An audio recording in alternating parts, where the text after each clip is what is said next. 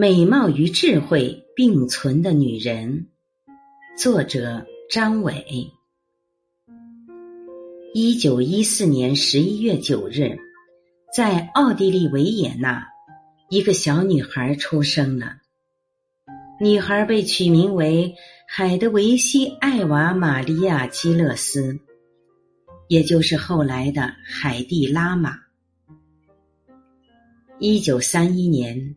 十七岁的拉玛放弃了自己就读的通信专业，跟随当时奥地利著名的戏剧导演马克思·莱因哈特去德国柏林学习表演。一九三三年，拉玛出演的《神魂颠倒》在捷克斯洛伐克首映，因为拉玛在里面是全裸出镜。这是电影史上第一次有女演员全裸出镜，所以这部电影在很多国家被禁播，也没有给拉玛带来预想中的名气，但给她带来人生中的第一任丈夫。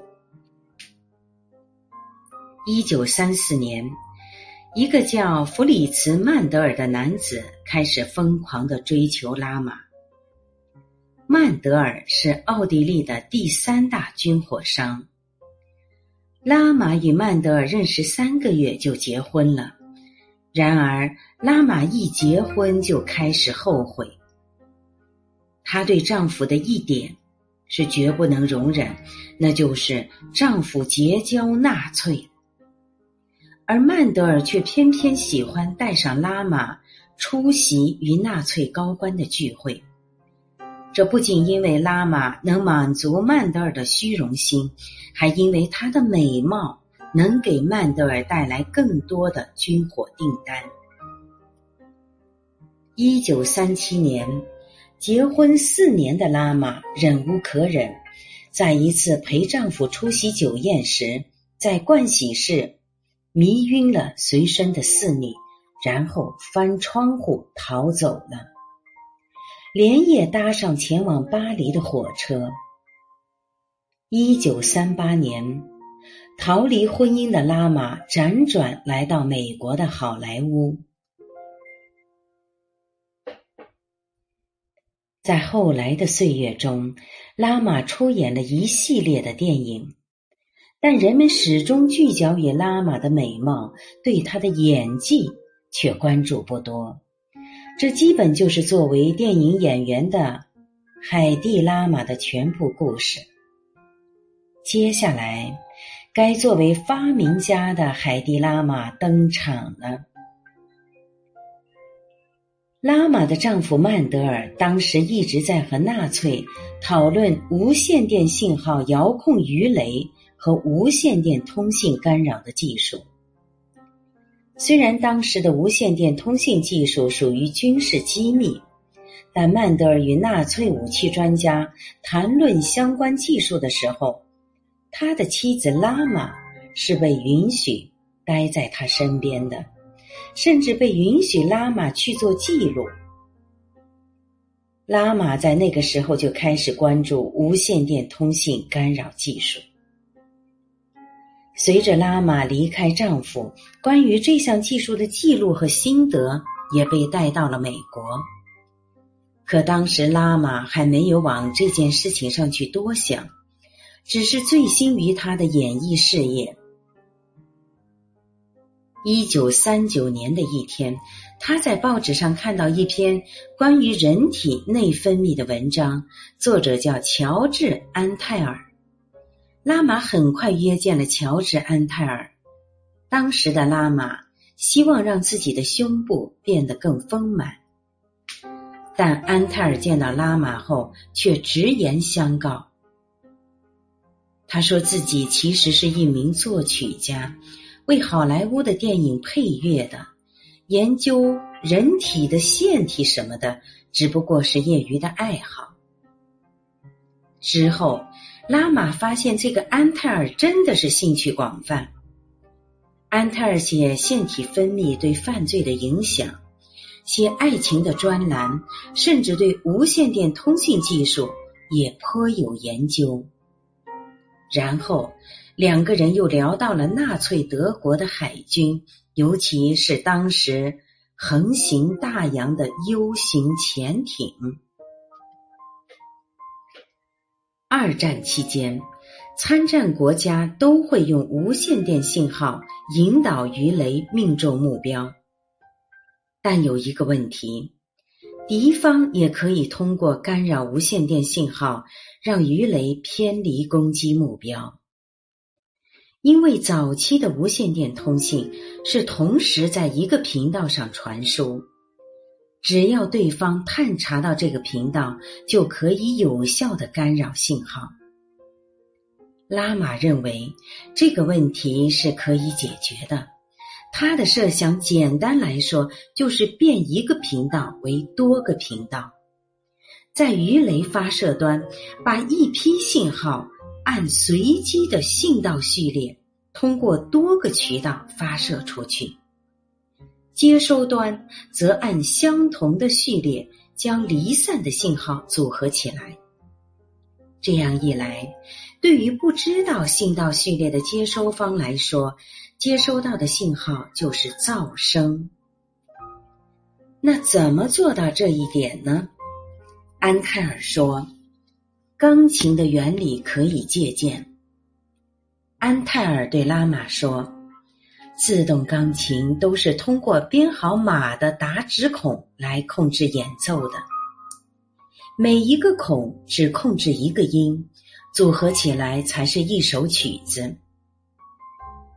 拉玛随即得到启发。那么，鱼雷的无线电控制是否也可以通过这种方式开拓多个频率，而不是单个频率？每一段频率只控制一条信息，被破坏了也可以进行整体修正，进而达到避免被干扰的目的呢？一九四零年年初。拉玛和安泰尔根据这个原理设计了一个飞机导航系统。安泰尔构思了一对直卷，将其分别安置在飞机和鱼雷里面，来指定变化频率的顺序。一九四一年，拉玛和安泰尔正式把这项技术定名为跳频技术，并申请专利。一九四二年八月十一日，专利正式通过。得知专利通过后，拉玛就与安泰尔商量，之后宣布无偿向美国政府捐出这项专利，希望他们将其用于打击纳粹德国。但是拉玛并没有如愿。美国政府其实相当重视拉玛的这项发明，为此，在一九四二年八月，美国海军与国家发明委员会以及联邦调查局专门举行了一次联席会议，研究拉玛与安泰尔的这项发明是否能够投入军用。拉玛亲自担任演说者。当拉玛向大家解释这项发明的原理其实和自动钢琴的原理差不多时，很多在场的军官都笑了出来。随即，拉玛发现了问题：第一，在场的很多人都听不懂他在说什么。军方认为鱼雷和钢琴实在扯不上关系，一个女演员怎么可能比武器专家更专业呢？第二，在场的很多人对他的外表更感兴趣，包括他的身材、他的容貌、他的打扮。第三，联邦调查局非常怀疑他的身份。既然他的前夫一直与希特勒和墨索里尼做生意，那他完全有可能是纳粹派来的卧底，在玩弄军方。最终。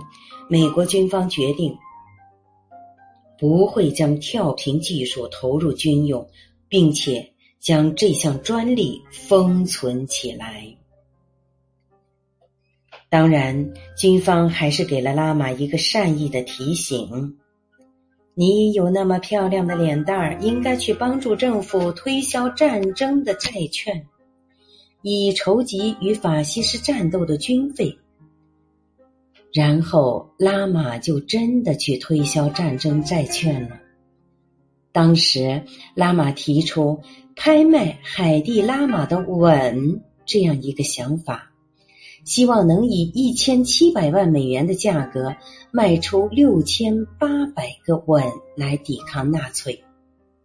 结果一次巡回演出下来，拉玛就募集了两千五百万美元，这相当于现在的三点五亿美元。然后拉玛就继续去拍电影，甚至当导演了。而那项专利也就被美国军方封存了。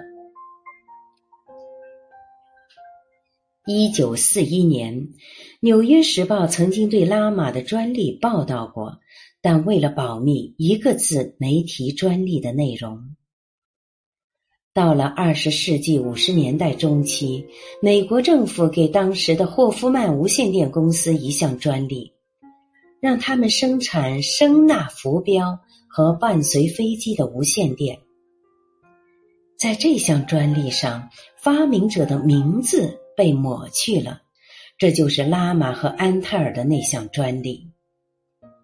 霍夫曼无线电公司在这项专利的基础上，完成了跳频技术装置的开发。美国后来在古巴导弹危机期间，用来封锁古巴海岸的庞大海军舰队，就是用这项技术来实现保密通信的。美军在越战中使用的无人驾驶遥控飞机，也是在这项技术的基础上研发的。一九八五年，一家名不见经传的小公司在美国圣地亚哥成立。他们的核心技术就是 CDMA 无线数字通信技术。这家公司就是现在业界赫赫有名、市值超过一千亿美元的世界五百强公司之一的高通公司。尽管高通公司的这项 CDMA 技术是独立研发的，但这个理论的来源是拉玛和安泰尔的技术，而通信业著名工程师戴夫默克在其高通方程式中也写道：“只要你使用过移动电话，你就有必要了解并感谢拉玛。”要知道，这位性感女明星为全球无线通信技术所做出的贡献无人能及。三 G、四 G 技术的基础都是跳频技术。二零一五年，海蒂拉玛年轻时的照片又一次登上了杂志的封面，但不是舆论八卦杂志。而是美国发明与技术遗产的杂志。这正如拉玛自己所说：“电影往往限于某一地区和时代，而技术却是永恒的。”我是主播零点，欢迎关注，谢谢您的收听。